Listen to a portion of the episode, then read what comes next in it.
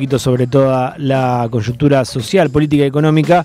Eh, estamos hablando nada más y nada menos que de Ricardo Quintela. ¿Cómo va, Ricardo? ¿Cómo va? Buenos días, Lautaro te saluda.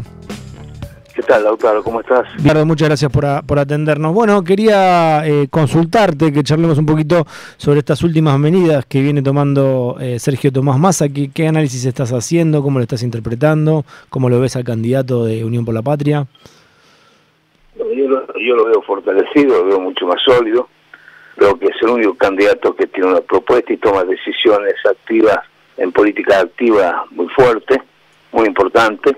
Me parece importante el alivio de todas las familias argentinas, básicamente los sectores medios y los sectores vulnerables.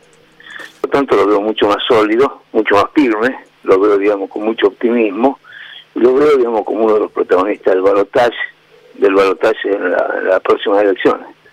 Ricardo, eh, viste que mañana en el Congreso se va a votar en diputados eh, la eliminación del de, eh, impuesto a las ganancias y que en su momento cuando Massa dijo que lo iba a eliminar en caso de ser presidente, tanto Ritondo como Patricia Bullrich le dijeron eh, por qué no lo hace ahora o por qué no lo mandaba al Congreso así lo votaban y finalmente Massa hizo eso y desde Juntos por el Cambio dijeron que no van a acompañar. ¿Cómo tomaste esa reacción?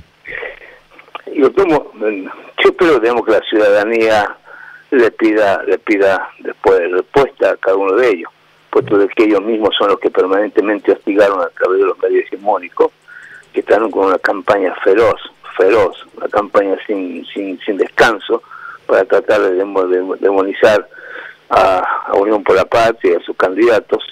Por lo tanto, yo espero que la gente pueda tomar conciencia y pedirle, y pedirle una explicación a eso. Y esa explicación se las pide en las elecciones, porque Massa, al contrario están diciendo todo, Massa está trabajando con mucha previsibilidad, no está trabajando, digamos, con, el, con la irresponsabilidad que están planteando, la campaña, la campaña feroz, digamos, en, en, forma constante, diciendo plan platita, plan platita, cuando ellos mismos son los que solicitaban permanentemente la reducción impositiva fundamentalmente para los trabajadores y para los sectores vulnerables, se lo, se lo, lo hizo, lo hizo, lo hizo con mucha, te voy a reiterar, con mucha prudencia, pero con mucha decisión política en función de, de, esta situación que estamos viviendo y planteando claramente, claramente la, una, una, posición firme ante el Fondo Monetario Internacional de una deuda que nos olvidamos todo que la contrajo Macri, una deuda imposible de afrontar, imposible de pagar en los términos que ellos plantearon, y con masa, inclusive pasando este proceso electoral,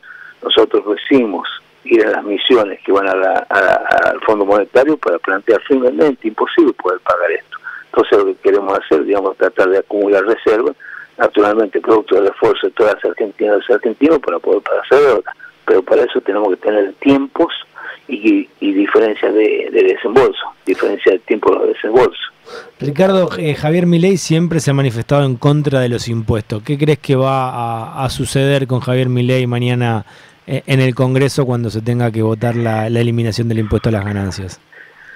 Bueno, yo espero que acompañe, espero que acompañe, creo que va a haber, va a haber, se van a dividir alguna fuerza. Espero que acompañen porque va a ser difícil la respuesta cuando vuelvan a su provincia. El por qué no permitieron eliminar el IVA, por qué no permitieron eliminar este, los impuestos a las ganancias, etcétera, van a tener que dar respuesta en su, en su, en su, en su, en su provincia. Mm. Y, y, puntualmente por Javier Milei, ¿qué, qué, qué pensás que va a acompañar? No, no, no Javier Milei, digamos, una persona que tiene que tiene permanentemente tiene una suerte de inestabilidad emocional, digamos que uno no sabe qué es lo que va a hacer, uno no sabe qué es lo que va a hacer. Realmente espero que acompañe también, pero la verdad que es impredecible. Porque él siempre se ha manifestado en contra de, de los impuestos. Sí, se manifiesta en contra, pero también lo mismo junto por el cambio. Mm. junto por el cambio se manifiesta permanentemente a favor, digamos, de la eliminación de impuestos y ahora y ahora están están, están cambiando, mm. están cambiando de posición.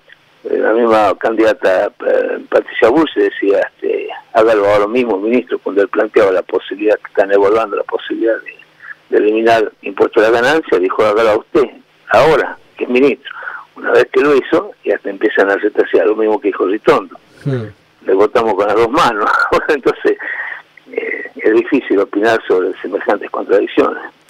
¿Cómo está em, analizando al resto de los candidatos, tanto bueno en, lo que tiene que ver con impuesto a las ganancias, recién quedaba claro lo, lo que piensa de, Javier Milei y de Patricia Bullrich, pero en general con estas declaraciones, por ejemplo, de Patricia Bullrich con que va a eliminar al kirchnerismo, que quiere sacar al kirchnerismo de, de la historia, básicamente, por ejemplo. Bueno, se naturalizó acá, digamos, el tema, el tema, el tema del mensaje del odio. Primero que el kirchnerismo el kirchnerismo ya sabemos que no, no el kirchnerismo no, no existe, la misma Cristina lo dice, es la estigmatización, digamos, de, de un espacio político que hoy conduce al destino del peronismo. Es un espacio más que ni siquiera ya es kirchnerismo, simplemente el peronismo conducido por ella y por Alberto Fernández. Mm. Pero esperemos, digamos, esperemos que la, la sociedad, digamos, en, una situación difícil porque está atravesando, tenga la posibilidad de poder hacer una evaluación correcta de la situación. Lo concreto y lo claro que nosotros nos tenemos que hacer cargo siempre los desastres que nos dejan otros. Pasó en el 2001, pasó en el 2019, no hacemos cargo.